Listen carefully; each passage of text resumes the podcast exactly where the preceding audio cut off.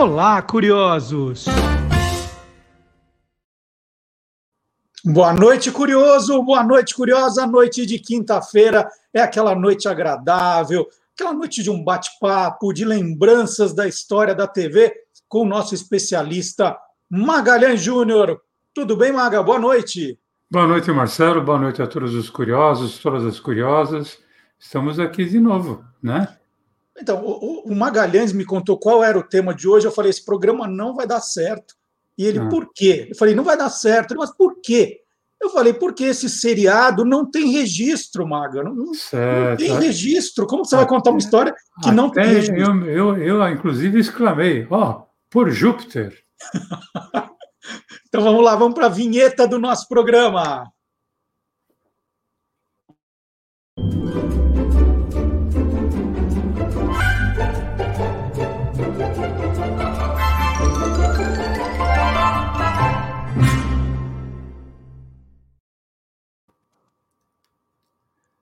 Oh, não tem registro, não tem registro. Faz o programa com ele aqui, Marco. vamos lá, o B9 aqui para contar que o programa que nós vamos contar hoje, né? Uh, o tema do programa de hoje é Perdidos no Espaço, uma, uma das grandes séries dos anos 1960, né? Assim, pra, bom, para mim, em particular, acho que nada lembra mais assim os anos, os meus anos 1960 do que essa série chamada Perdidos no Espaço, né, Marcelo? É isso. O, Maga, então, só para situar todo mundo, uma, uma rápida repassada. O que foi Lost in the Space, né, Perdidos no Espaço? Certo. Bom, ele foi uma série criada pelo Ivan Allen, o mesmo que já havia criado a série O Túnel do Tempo, e que depois criaria é, Viagem ao Fundo do Mar e Terra de Gigantes. Mas o Perdidos no Espaço se passava naquele futuro ano de 1997, quando uma família foi escolhida por uma viagem com duração prevista para 68 anos. É, tipo assim, aquela que você, quando você vai para a praia, dia 31 de dezembro. Né? Apesar de que tem gente que leva a coisa para passar uns 68 anos na praia. Exatamente. E a ideia era buscar novas opções de colonização em outro planeta por causa do superpovoamento aqui na Terra. A nave de embarque se chamava Júpiter 2 e foi nela que partiram os membros da família Robinson. O John, que era o pai, professor de astrofísica, a Maureen, que era a esposa, e os filhos, a jovem Jude, a adolescente Penny e o menino prodígio Will. E o piloto da expedição era o Major John, eh, Don West. Eh, a nave Júpiter 2 também eh, estava com um robô, que era o robô B9. A tripulação ficaria congelada até chegar no seu destino, mas teve um sabotador ali, Dr.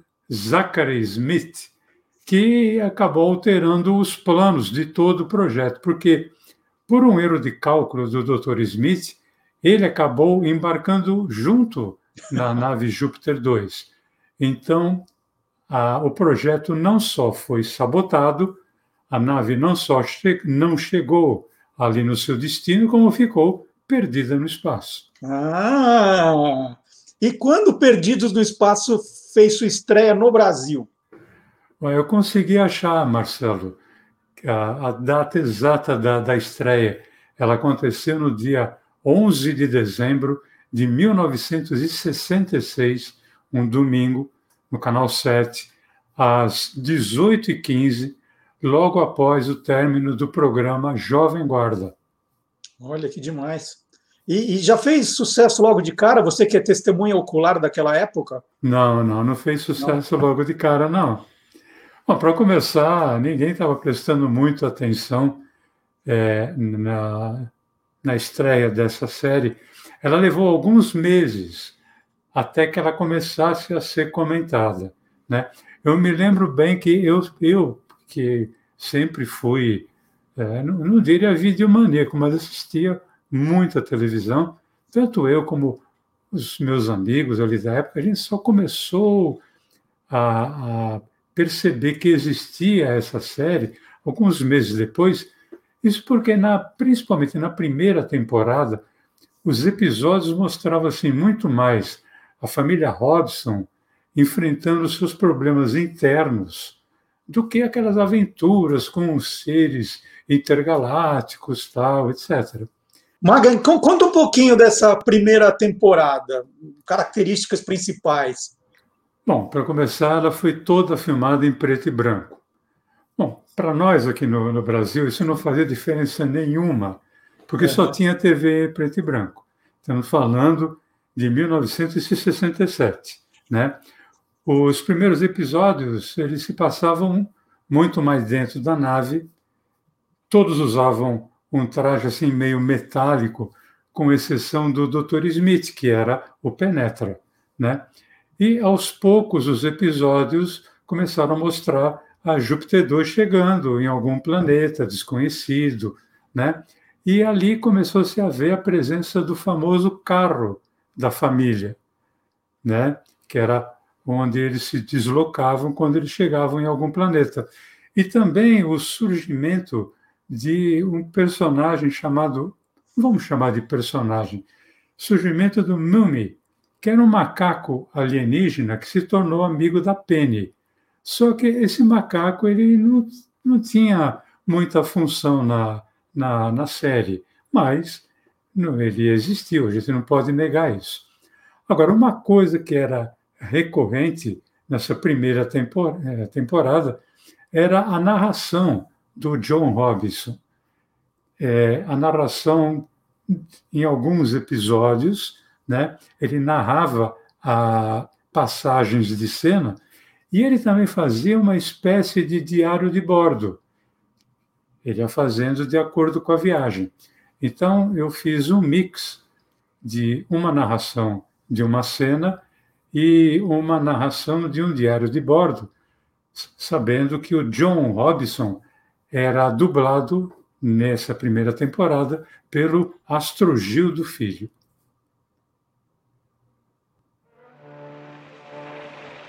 Passaremos pela fúria do mar interno e mais uma vez chegaremos à segurança da terra. O calor do sol candente tornara o gélido deserto deste lado do mar em um estranho paraíso tropical. Bem à frente, após quilômetros de terras ruins, fica a segurança da nossa espaçonave.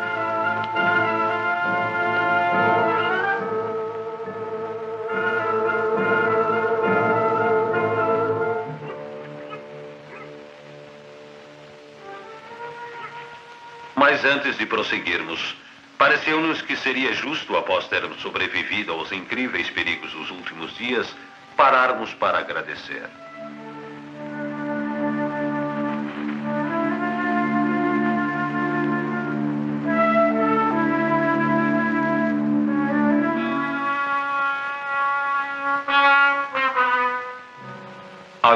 Mais uma vez em segurança no interior da espaçonave.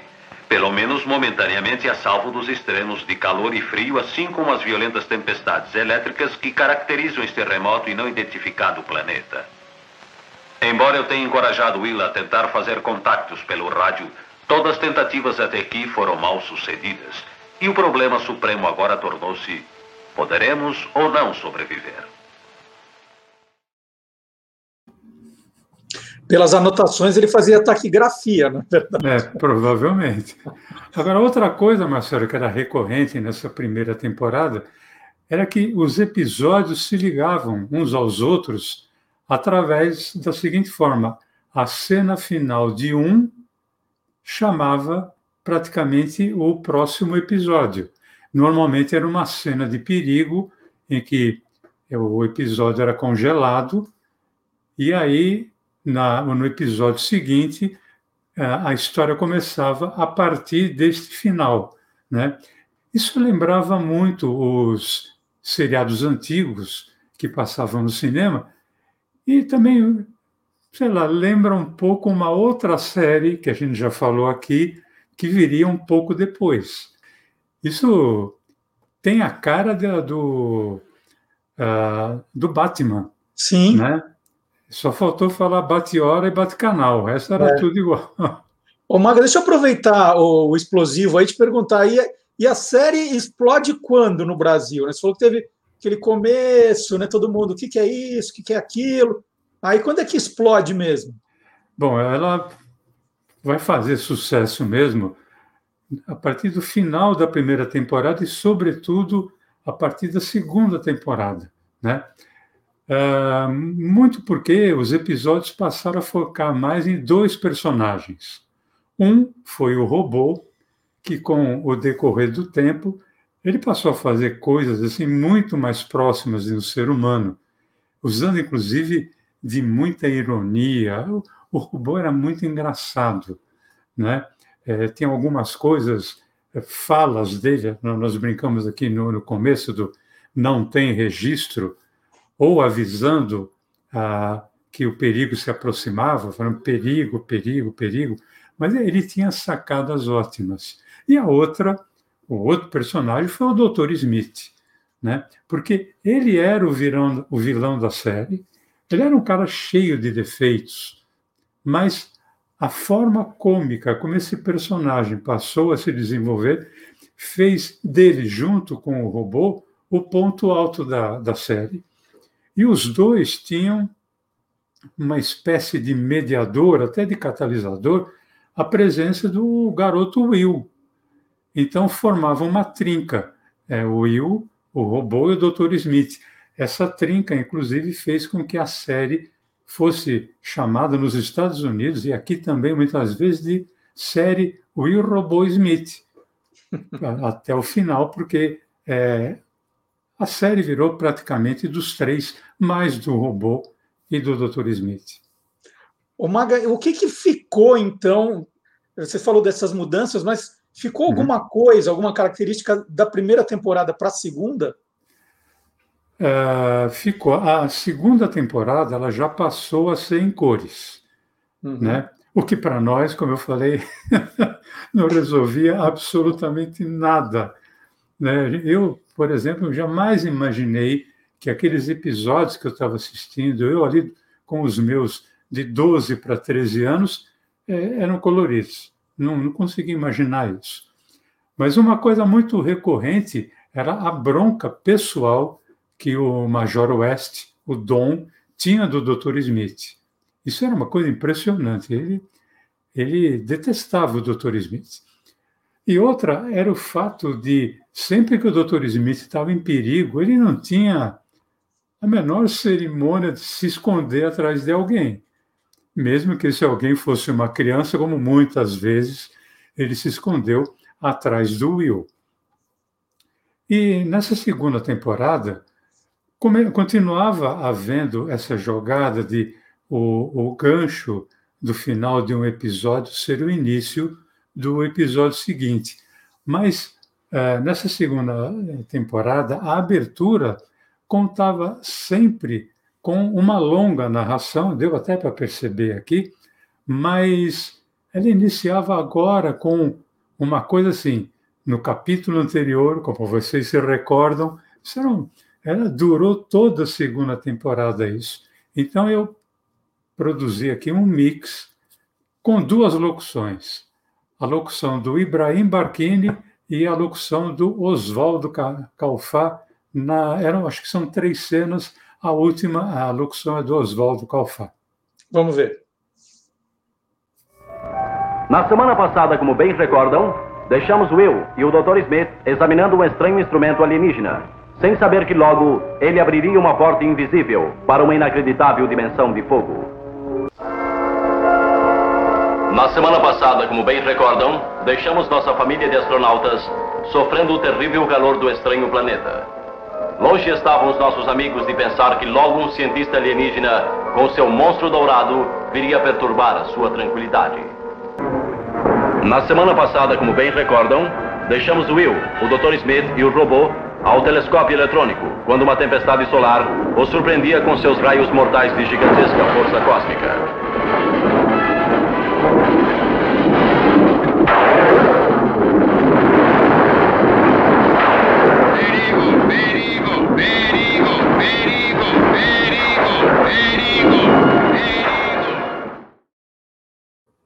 Como bem recordam. Como bem recordam. Agora, outra coisa recorrente, Marcelo, que eu sempre eu, eu, prestava muita atenção, mesmo sendo ali, sei lá, novo, né? Mas eu adorava quando tinha luta, né? Eu, tô, eu acho que todo garoto adora quando tem uma luta ali, no, principalmente envolvendo seres alienígenas. Normalmente quem lutava era o professor John Robinson e o Major West, o Dom. Só que tinha uma coisa que era assim: o Dom sempre se dava mal. Eu nunca vi o Dom vencer uma luta. Ele sempre apanhava. Ele acabava sendo salvo pelo John Robinson. Então eu separei uma cena de luta que é do episódio O Terrível Exército Cyborg. Uh, o John, é, nesse episódio, dublado pelo Rebelo Neto, e o Dom, dublado pelo ator Ari de Toledo, não Ari Toledo, Ari de Toledo.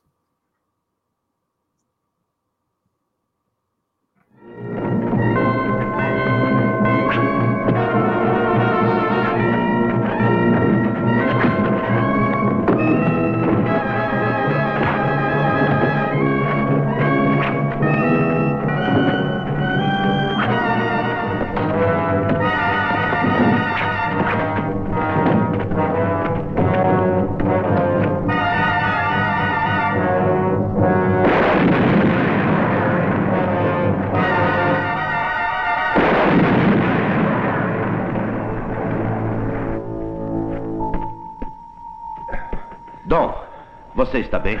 Sim, estou bem, não se preocupe. E, e aqui o professor John Robinson está sem espada, porque depois ele ia ser um grande espadachim num outro seriado, né? Ele já tinha sido, né? Ah, foi antes. É, ele já tinha sido Zorro. Então, o Guy Williams, que era o ator que fazia o professor Robinson, certamente se lembrou né, da, das aulas que ele teve ali de esgrima para lutar aqui. Agora, Marcelo, nada mais recorrente e fantástico do que a forma com que o Dr. Smith se é, referia ao robô. Né? Ele utilizava adjetivos impagáveis. Né? Um deles, um dos mais famosos, era sua lata de sardinha. Né? Então, tem aqui uma, uma pequena série de cenas envolvendo Dr. Smith e o robô. O robô, é, nesse, nessas cenas, dublado pelo Amaury Costa e o Dr. Smith pelo meu amigo Borges de Barros. Vamos ver. Nada tema. Com o Smith não há problema. Mas não por muito tempo. Ele vai atacar. Faça alguma coisa, lata de sardinha. Umidade na palma de sua mão é suor frio, Dr. Smith. Geralmente produzido pelo medo. Deveras? E que devo ter medo, paspalho tagarela? Quer que faça um diagrama? o que acha tão engraçado, hiena metálica? O Major West está revelando seu blefe, Dr. Smith. Ele acreditou que o senhor falasse sério. Acho que é muito engraçado. Silêncio, risonha sucata. Seção 6 do perímetro de defesa intacto e totalmente operável. Silêncio, papagaio enlatado. Há coisas mais importantes a fazer. Eu estou numa condição de quase inércia devido. devido. Devido a uma conversa, santo Deus, ele contraiu o mofo selvagem, ou seja, reumatismo mecânico. Afirmativo. No entanto, eu preciso ser esfregado com a loção de massagem do Dr. Smith. Faça por mim o que eu faço para sua dor nas costas, Dr. Smith, e ficarei bem. Não diga, mas que atrevimento. É bom fazer o que ele quer, Dr. Smith, senão jamais iremos. Um homem da minha posição rebaixar-se a essa tarefa? Puxe! Jamais esquecerei isso. Essa indignidade. Zachary Smith, um simples massagista. Feche a tramela, Dr. Smith, e vá esfregando. Eu estou dolorido.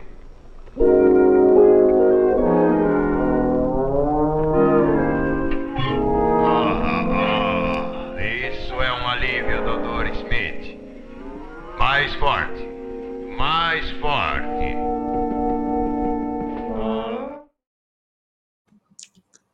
Ô, Maga, esse, esse sucesso do Dr. Smith, né? Você falou dos textos excelentes, é, muito engraçados. O, o, Jonathan Harris é um ator com tremendo carisma. É, que mais? O que, que, mais tinha nesse personagem para ter se tornado a, a grande lembrança desse seriado? A grande lembrança o grande sucesso na época a grande lembrança até hoje, né? Bom, acho que é todo um conjunto. A começar pelo carisma né, do ator e do personagem, uhum. as situações dele em relação tanto à família Robson, uh, em relação também ao robô e aos alienígenas, e muito, mas muito a voz é, que foi nele colocada aqui no Brasil, que ficou por conta do meu amigo Borges de Barros. Eu eu trabalhei com o Borges de Barros é, desde 1985. A gente começou, eu conheci o Borges num programa na TV Record, depois a gente se encontrou em outras emissoras, e aí por longo tempo trabalhamos juntos né, no, na Praça Nossa. E, e era interessante como o Borges achava a voz do Dr. Smith, porque a voz do Borges ela era mais grave do que a voz que ele usava aqui na, na série. Então, uma vez eu perguntei para ele, e ele falou que para achar o tom do Dr. Smith, ele tinha que falar Will. Mas era um Will um pouco em falsete. Então, às vezes, ele não conseguia encontrar, e até a dublagem demorava um pouco. Ele falou que uma vez ele estava no estúdio para dublar e ele não encontrava a voz. E aí ele saiu do estúdio para tomar café. E ali foi falando Will, Will, Will. De repente ele falou, Will? e quando ele falou Will, eu, cara, eu tive que sair correndo. Will, Will, Will, Will, Will. Parecia uma sirene. Né? E foi indo até o estúdio, fechou a porta, entrou. E aí começou a, a dublar. É, essas nuances do Dr. Smith, elas ficam claras, por exemplo, na na mudança de, de postura do Dr. Smith numa mesma cena, passando de covarde a falso herói. Tem uma outra nuance muito comum do Dr. Smith, que era de mudar de opinião na mesma cena. Sabe coisa de CPI? né?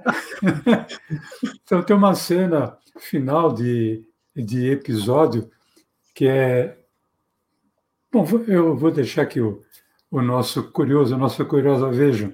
A Maureen, dublada pela Helena Samara, o Will, dublado pela Maria Inês Nodial, e o Dr. Smith, dublado pelo Borges de Barros. Vamos lá. Oh, é você, Will.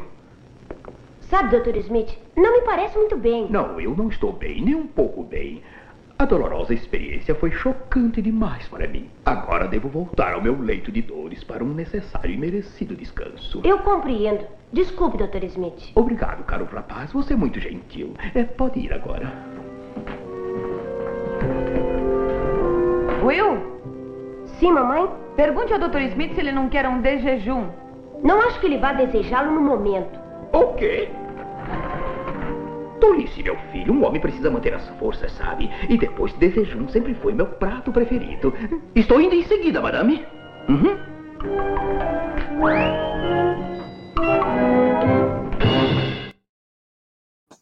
Também conheço um monte de gente assim. As revistas, por exemplo, elas não davam muito destaque assim para o Perdidos no Espaço, né? Quando elas davam destaque era muito em função do robô sabe? Tipo, o robô que nós amamos. Uhum. Ah, porque o robô tal. E pouco se falava do Bob May, que era o ator que ficava dentro do robô, né? Era responsável, inclusive, pelos seus movimentos de braço, né? E pela luz que acendia quando ele falava, né? Agora, Marcelo, teve uma matéria, até um pouco extensa, numa revista Intervalo, eu, que eu tenho aqui comigo, digitalizei para poder colocar aqui para os nossos amigos curiosos a respeito de maquiagem. É, é num episódio em que o Billy Milne, que fazia o Will, ele foi transformado em Dr. Smith. Isso aconteceu num, num episódio chamado O Terrível Exército Cyborg. E o Will virando o Dr. Smith, fantástico, né? Uhum. O Will dublado pela Maria Inês Nodial e o Dr. Smith dublado pelo Borges de Barros.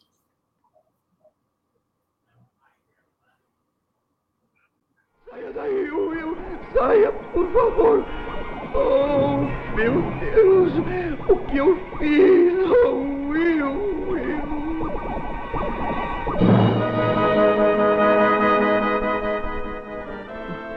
Will! Will! Will, perdoe-me, Will.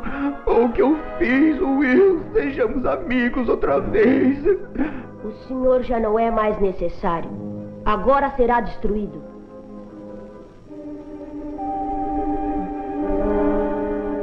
Não. Não.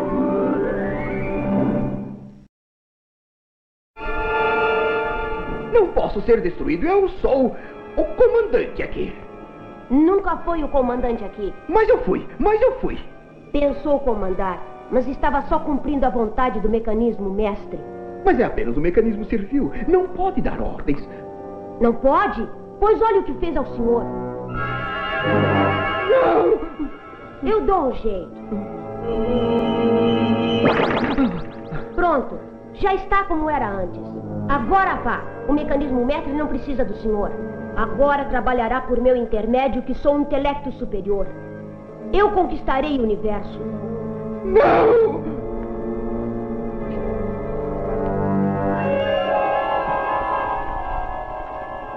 Eu conquistarei o universo. Imagina o trauma dessa criança depois. Ô, Maga. Você, você acompanhou a série é, quando ela é inédita ainda no Brasil, né? Não é? Eu, por exemplo, vi depois, inclusive, é assim, eu não tenho na minha memória é, que o Perdidos no Espaço tinha sido em preto e branco. Eu não lembro de ter visto em preto e branco. Não lembro também daquela primeira, daquele primeira, daquele carro talvez eu não tenha visto a primeira temporada. Pode né? ser. É, então, assim, tem muita coisa que eu estou vendo aqui pela primeira vez, está me marcando. E para você, né, que estava vendo aquilo também pela primeira vez, o que, que te marcou mais? Cenas marcantes aí desse começo, né, dessa aventura espacial? Olha, Marcelo, eu queria dizer o seguinte, que depois que essa série é, começou a fazer sucesso, você não encontrava é, quase criança na rua, porque a gente brincava muito na rua, né? Estamos falando dos anos 60. Então, a partir das quatro horas da tarde, que era quando começava o programa Jovem Guarda, você já não via quase muita gente na rua. E aí isso se estendia, porque na sequência começava o Perdidos é, no, no, no Espaço. Então, foi uma coisa extremamente marcante. Era muito, a gente comentava muito na escola né? Segunda-feira era dia de comentar o, o episódio do Perdidos no, no, no, Espaço. Então foram várias as cenas que ficaram na minha memória, quase todas elas envolvendo o Dr. Smith e o robô. Muito legal, Maga. Olha, muita coisa que eu não lembrava mesmo, é como se estivesse vendo pela primeira vez. Eu acho que a primeira temporada eu nunca vi. Eu tenho essa impressão. Agora, deixa eu aproveitar porque a, a série Perdidos no Espaço, ela vira e mexe, ela volta, né, pegando Sim. novas gerações. Nós tivemos recentemente uma, uma série no, na Netflix, né, que fez bastante sucesso, e, e aí não era o, o Doutor Smith, era Doutora Smith, né? Doutora Smith. Né? É. E nós tivemos também o filme de 1998. Sim. E eu tenho aqui, ó, a Júpiter 2, de 1998. Oh. Essa aqui, ó. Inclusive tem um integrante da, do elenco, né? Original, que é o, o, o ator que fazia o Major Don West. Ele participa, né? De, desse longa-metragem. É o Mark tenho, Goddard. E eu tenho o, o, B9 do filme, que é esse robô. Ele ficou Opa. assim, ó. Qual que você prefere? Ó, esse, 1998 e esse é o da série original. Bom, esse não é o tipo de pergunta que você faça para quem assistiu a série original, né? Olha, esse aqui, 1998, eu tenho aqui, que isso aqui pertenceu ao Rodrigo, meu filho mais velho, tinha sete anos na época, e eu falei, nossa, precisa ir ver a série que o papai gostava, aquela coisa toda. E aí a gente fica um pouco decepcionado, porque a gente tem muito na memória é. o antigo, né? Eu tive que esse monstro aqui. Eu com essa série da, do Netflix, por exemplo, eu tive que deixar de lado tudo aquilo que que está em mim, né? Eu fiz questão de falar que, aliás, se eu não falei, estou falando agora, que esse nosso programa de hoje não é um documentário sobre Perdidos da Noite, é a minha visão. Perdidos no espaço. Perdão. É que eu Perdidos trabalhei no Perdidos da Noite, eu comecei lá, né? Por isso. É. Mas o Perdidos no, no, no, no, espaço faz parte da minha vida porque eu assisti inteiro, né? É, na qual a idade que eu já falei que eu tinha. Então, é a forma, eu queria passar para o curioso, para a nossa amiga curiosa, como eu vi essa série, né? como essa série foi vista nos anos 60. E, e para poder ver essa nova série da Netflix, eu tive que deixar tudo de lado, né? curti muito, tal, etc. Aí fecha o zíper e volta à paixão antiga, né? Ah, você foi amigo, você foi amigo do Dr. Smith, ó, que maravilha. Nossa. Muito legal. Então, gente, não esqueça de deixar o seu like se você gostou do programa, seus comentários. O Magalhães adora ler o que vocês acharam do programa depois. Por Mais favor. alguma curiosidade, como cada um viu a série. Sábado, nós vamos colocar um trecho do programa no Olá Curiosos também. E na quinta-feira que vem, estaremos de volta, certo, Magalhães? Certo, nesse mesmo canal, nessa mesma hora.